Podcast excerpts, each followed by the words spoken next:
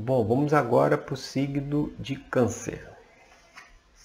Primeira carta é a carta do mundo, que fala de mudanças, né, de finais de ciclo, né, de, de conclusão de etapas.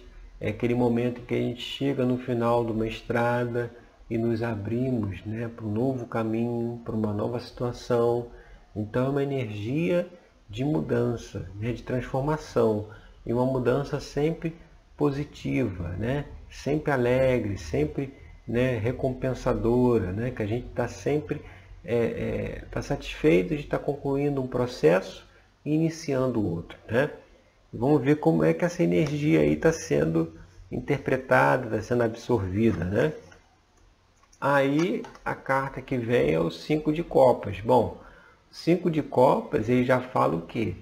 De decepção, de perda, de apego ao passado, né? Então você vê qual seria então a análise aí para o signo de câncer. É ver em que, até que ponto as mudanças que ocorrem, os finais de ciclo, né? aquele, aquele momento em que algo foi concluído, até que ponto você interpreta isso como algo positivo.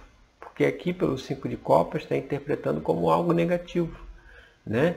É, e ver que, é, que ainda está apegado à situação anterior, sabe? É, não tem aqui a figura das taças derramadas, né? Então assim, já derramou, já foi, já, já, já finalizou, já passou, sabe?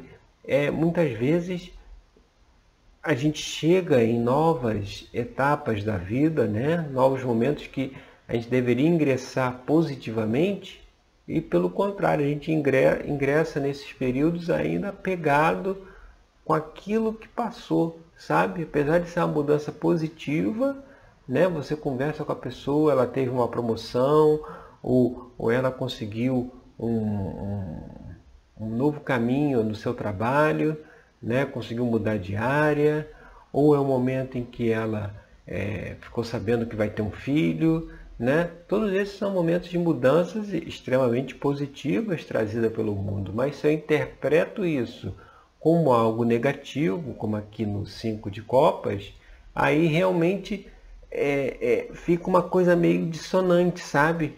É algo que vem para somar, que vem para ajudar, mas que eu estou enxergando equivocadamente como algo ruim.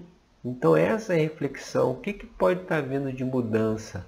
Positiva e boa que a gente, por se apegar ainda talvez ao passado, interprete como algo ruim, sabe?